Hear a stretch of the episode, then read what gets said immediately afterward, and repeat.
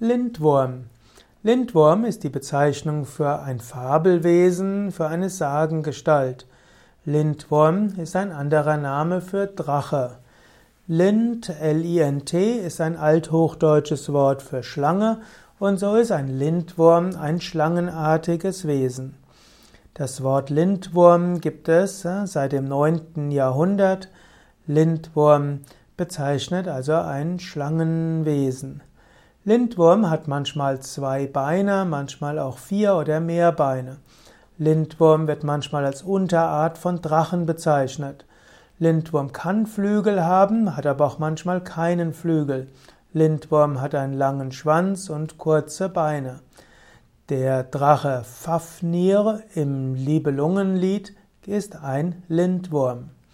Lindwurm ist auch das Wahrzeichen einiger Städte, zum Beispiel Klagenfurt oder auch Ljubljana, die slowenische Hauptstadt.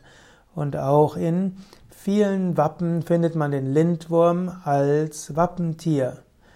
Lindwurm ist also eine besondere Form des Drachens. Lindwurm kann als bedrohlich angesehen werden. Lindwurm symbolisiert aber auch die Kraft der verschiedenen Elemente. Ein Lindwurm lebt manchmal in Höhlen und ist auch direkt auf der Erde, also Erdelement. Lindwurm kann aber auch ins Wasser gehen, im Wasser schwimmen, Wasserelement. Lindwurm hat oft Flügel und kann fliegen, Luftelement. Und Lindwurm kann wie Drachen eben auch Feuer speien, Feuerelement.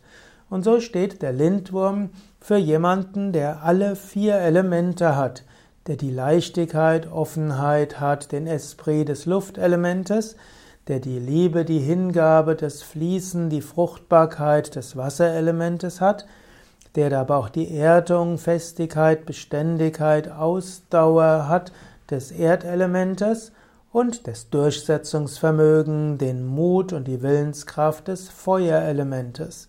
In dieser Hinsicht bist du auch, hast du in dir einen Drachen und wenn du alle Kräfte in dir nutzt, dann hast du die Kraft des Drachens und damit des Lindwurms. Manchmal wird auch gesagt, dass die Kundalini-Schlange Ähnlichkeiten hat mit dem Drachen und dem Lindwurm. Und manchmal wird auch gesagt, dass das Tier, dass das äh, Tier von Mutter Ganga, Makara, dass das eigentlich kein Krokodil ist, sondern es eben der Krokodilfisch, der aber auch gleichzeitig was mit Feuer zu tun hat und fliegen kann, eine indische Version des Drachens ist. Makara ist auch das Chakra-Tier des zweiten Chakras, also Svadhisthana Chakra. Und es gibt verschiedene Asanas, die auch Makarasana bezeichnet werden. Meistens wird es übersetzt als Krokodil, aber eigentlich könnte man es auch übersetzen als Drache